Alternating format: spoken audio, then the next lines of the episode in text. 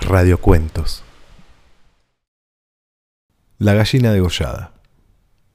De Horacio Quiroga. Todo el día, sentados en el patio, en un banco, estaban los cuatro hijos idiotas del matrimonio Massini Ferraz. Tenían la lengua entre los labios, los ojos estúpidos, y volvían la cabeza con la boca abierta. El patio era de tierra, cerrado al oeste por un cerco de ladrillos. El banco quedaba paralelo a él, a cinco metros, y allí se mantenían inmóviles, fijos, los ojos en los ladrillos. Como el sol se ocultaba tras el cerco, al declinar, los idiotas tenían fiesta. La luz enseguecedora llamaba su atención al principio. Poco a poco sus ojos se animaban. Se reían al fin estrepitosamente, congestionados por la misma hilaridad ansiosa, mirando el sol con alegría bestial, como si fuera comida. Otras veces, alineados en el banco, zumbaban horas enteras, imitando al tranvía eléctrico. Los ruidos fuertes sacudían a sí mismos su inercia y corrían entonces mordiéndose la lengua y mugiendo alrededor del patio. Pero casi siempre estaban apagados en un sombrío letargo de idiotismo y pasaban todo el día sentados en su banco, con las piernas colgantes y quietas, empapando de glutinosa saliva el pantalón. El mayor tenía doce años y el menor ocho. En todo su aspecto sucio y desvalido se notaba la falta absoluta de un poco de cuidado maternal. Esos cuatro idiotas, sin embargo, habían sido un día el encanto de sus padres. A los tres meses de casados, Mazzini y Berta orientaron su estrecho amor de marido y mujer, y mujer y marido, hacia un porvenir mucho más vital. Un hijo. Qué mayor dicha para dos enamorados que esa honrada consagración de su cariño, libertado ya el vil egoísmo de un mutuo amor sin fin ninguno, y lo que es peor para el amor mismo, sin esperanzas posibles de renovación. Así lo sintieron Mazzini y Berta, y cuando el hijo llegó, a los catorce meses de matrimonio, creyeron cumplida su felicidad. La criatura creció bella y radiante, hasta que tuvo un año y medio. Pero en el vigésimo mes, sacudieronlo una noche convulsiones terribles, y a la mañana siguiente no conocía más a sus padres.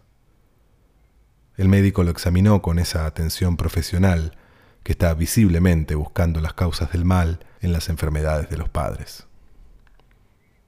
Después de algunos días, los miembros paralizados recobraron el movimiento, pero la inteligencia el alma, aún el instinto, se habían ido del todo. Había quedado profundamente idiota, baboso, colgante, muerto para siempre, sobre las rodillas de su madre. Hijo, mi querido hijo, sollozaba ésta sobre aquella espantosa ruina de su primogénito.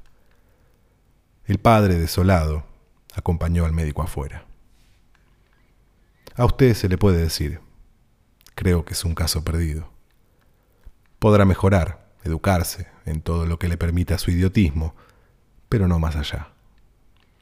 Sí, sí, asentía Mazzini. Pero dígame, ¿usted cree que es herencia? Que... En cuanto a la herencia paterna, ya le dije lo que creía cuando vi a su hijo. Respecto a la madre, hay allí un pulmón que no sopla bien. No veo nada más. Pero hay un soplo un poco rudo. Hágala examinar detenidamente. Con el alma destrozada de remordimiento, Mazzini redobló el amor a su hijo, el pequeño idiota que pagaba los excesos del abuelo. Tuvo asimismo que consolar, sostener sin tregua a Berta, herida en lo más profundo por aquel fracaso de su joven maternidad. Como es natural, el matrimonio puso todo su amor en la esperanza de otro hijo. Nació este, y su salud y limpidez de risa reencendieron el porvenir extinguido. Pero a los 18 meses las convulsiones del primogénito se repetían, y al día siguiente el segundo hijo amanecía idiota. Esta vez los padres cayeron en honda desesperación. Luego su sangre, su amor estaban malditos, su amor, sobre todo. Veintiocho años, él, veintidós ella, y toda su apasionada ternura no alcanzaba a crear un átomo de vida normal. Ya no pedían más belleza e inteligencia como en el primogénito, pero un hijo, un hijo como todos. Del nuevo desastre brotaron nuevas llamaradas de dolorido amor, un loco anhelo de redimir de una vez para siempre la santidad de su ternura. Sobrevinieron mellizos, y punto por punto repitióse el proceso de los dos mayores. Mas por encima de su inmensa amargura quedaba a Mazzini y Berta gran compasión por sus cuatro hijos. Hubo que arrancar del limbo de la más honda animalidad, no ya sus almas, sino el instinto mismo, abolido. No sabían deglutir, cambiar de sitio, ni aun sentarse. Aprendieron al fin a caminar, pero chocaban contra todo, por no darse cuenta de los obstáculos. Cuando los lavaban, mugían hasta inyectarse de sangre el rostro. Animábanse solo al comer o cuando veían colores brillantes o oían truenos. Se reían entonces, echando afuera lengua y ríos de baba, radiantes de frenesí bestial. Tenían, en cambio, cierta facultad imitativa, pero no se pudo obtener nada más. Con los mellizos pareció haber concluido la aterradora descendencia. Pero pasados tres años desearon de nuevo ardientemente otro hijo, confiando en que el largo tiempo transcurrido hubiera aplacado a la fatalidad. No satisfacían sus esperanzas, y en ese ardiente anhelo que se expresaba en razón de su infructuosidad, se agriaron. Hasta ese momento cada cual había tomado sobre sí la parte que le correspondía en la miseria de sus hijos, pero la desesperanza de redención ante las cuatro bestias que habían nacido de ellos echó afuera esa imperiosa necesidad de culpar a los otros, que es patrimonio específico de los corazones inferiores. Iniciáronse con el cambio de pronombre, tus hijos. Y como a más del insulto había la desidia, la atmósfera se cargaba. Me parece, díjole una noche Mazzini, que acababa de entrar y se lavaba las manos, que podrías tener más limpios a los muchachos. Berta continuó leyendo como si no hubiera oído. Es la primera vez, repuso al rato, que te veo inquietarte por el estado de tus hijos. Mazzini volvió un poco la cara a ella con una sonrisa forzada. De nuestros hijos, me parece. Bueno, de nuestros hijos. ¿Te gusta así? alzó ella los ojos. Esta vez Mazzini se expresó claramente. Creo que no vas a decir que yo tenga la culpa, ¿no? Ah, no, se sonrió Berta, muy pálida. Pero yo tampoco, supongo. No faltaba más, murmuró. ¿Qué no faltaba más? Que si alguien tiene la culpa no soy yo, entiéndelo bien. Eso es lo que te quería decir. Su marido la miró un momento, con brutal deseo de insultarla. Dejemos, articuló, secándose por fin las manos. Como quieras, pero si quieres decir, Berta, como quieras. Este fue el primer choque, y le sucedieron otros. Pero en las inevitables reconciliaciones sus almas se unían con doble arrebato y locura por otro hijo. Nació así una niña. Vivieron dos años con la angustia a flor de alma, esperando siempre otro desastre. Nada acaeció, sin embargo, y los padres pusieron en ella toda su complacencia, que la pequeña llevaba a los más extremos límites del mimo y la mala crianza. Si aún en los últimos tiempos Berta cuidaba siempre de sus hijos, al nacer Bertita olvidóse casi del todo de los otros. Su solo recuerdo la horrorizaba como algo atroz que la hubieran obligado a cometer. A Mazzini, bien que en menor grado, pasábale lo mismo. No por eso la paz había llegado a sus almas. La menor indisposición de su hija echaba ahora fuera, con el terror de perderla, los rencores de su descendencia podrida. Habían acumulado hiel, sobrado tiempo, para que el vaso no quedara distendido. Y al menor contacto el veneno se vertía afuera. Desde el primer disgusto emponzoñado habíanse perdido el respeto, y si hay algo a que el hombre se siente arrastrado con cruel fruición es cuando ya se comenzó a humillar del todo a una persona. Antes se contenían por la mutua falta de éxito. Ahora que éste había llegado, cada cual, atribuyéndolo a sí mismo, sentía mayor la infamia de los cuatro engendros que el otro habíale forzado a crear. Con estos sentimientos no hubo ya, para los cuatro hijos mayores, afecto posible. La sirvienta los vestía, les daba de comer, los acostaba, con visible brutalidad. No los lavaban casi nunca. Pasaban todo el día sentados frente al cerco, abandonados de toda remota caricia. De este modo, Bertita cumplió cuatro años y esa noche, resultado de las golosinas que era a los padres absolutamente imposible negarle, la criatura tuvo algún escalofrío y fiebre. Y el temor a verla morir o quedar idiota tornó a reabrir la eterna llaga. Hacía tres horas que no hablaban, y el motivo fue, como casi siempre, los fuertes pasos de Mazzini. Mi Dios, no puedes caminar más despacio.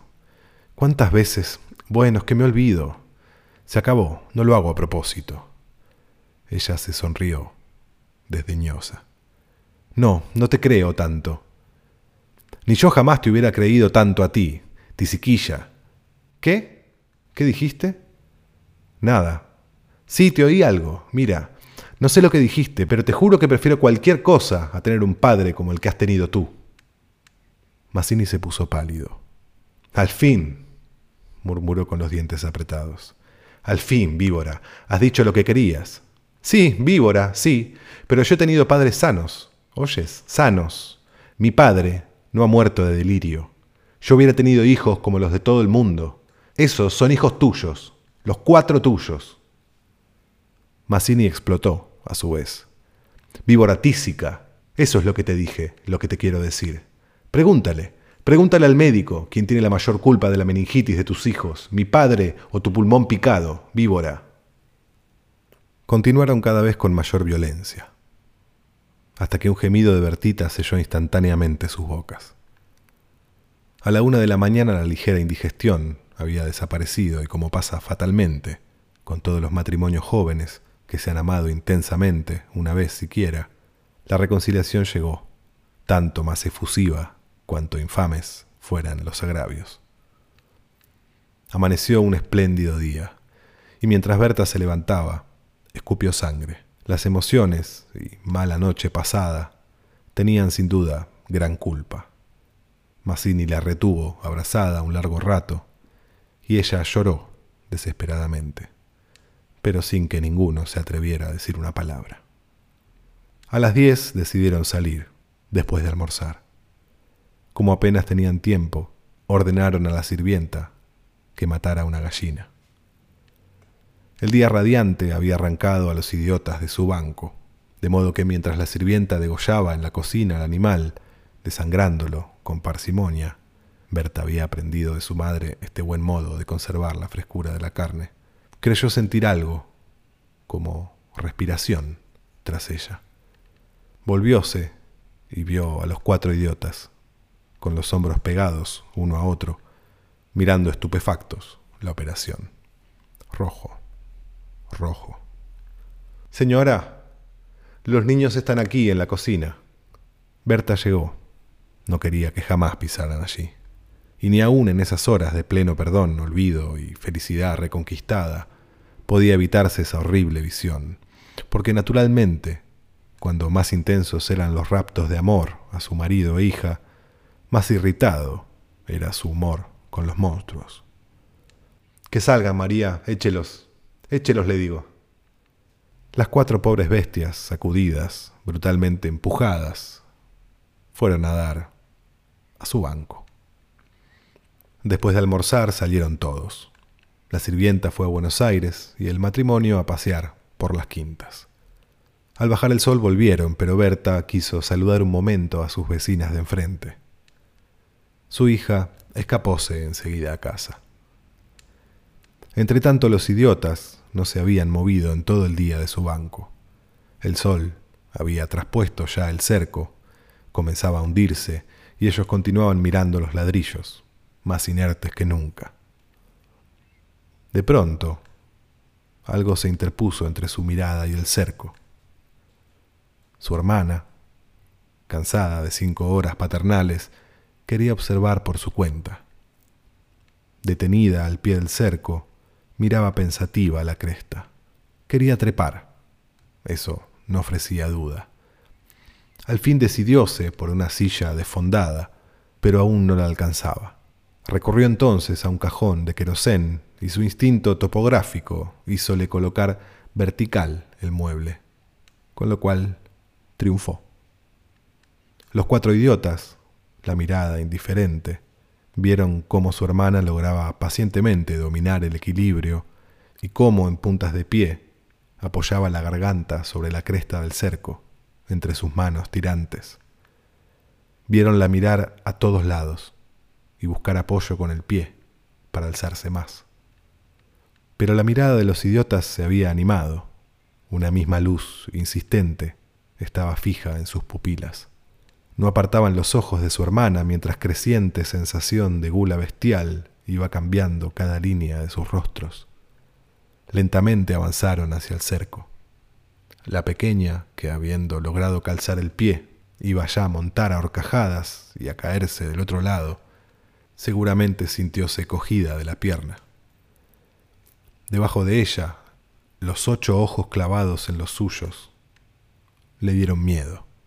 Soltame, déjame, gritó sacudiendo la pierna, pero fue atraída Mamá, ay mamá, mamá, papá, lloró imperiosamente. Trató aún de sujetarse del borde, pero sintióse arrancada y cayó. Mamá, ay, ma... No pudo gritar más. Uno de ellos le apretó el cuello, apartando los bucles como si fueran plumas, y los otros la arrastraron de una sola pierna hasta la cocina, donde esa mañana se había desangrado a la gallina, bien sujeta, arrancándole la vida segundo por segundo. Mazzini, en la casa de enfrente, creyó oír la voz de su hija. Me parece que te llama, le dijo a Berta. Prestaron oído, inquietos, pero no oyeron más. Con todo, un momento después, se despidieron y mientras Berta iba a dejar su sombrero, Mazzini avanzó en el patio. Bertita, Nadie respondió. Bertita. alzó más la voz, ya alterada. Y el silencio fue tan fúnebre para su corazón siempre aterrado, que la espalda se le heló de horrible presentimiento. Mi hija, mi hija. Corrió ya desesperado hacia el fondo, pero al pasar frente a la cocina, vio en el piso un mar de sangre empujó violentamente la puerta entornada y lanzó un grito de horror. Berta, que ya se había lanzado corriendo a su vez al oír el angustioso llamado del padre, oyó el grito y respondió con otro. Pero al precipitarse en la cocina, Mazzini, lívido como la muerte, se interpuso, conteniéndola. No entres no entres. Berta alcanzó a ver el piso inundado de sangre. Solo pudo echar sus brazos sobre la cabeza y hundirse a lo largo de él con un ronco suspiro.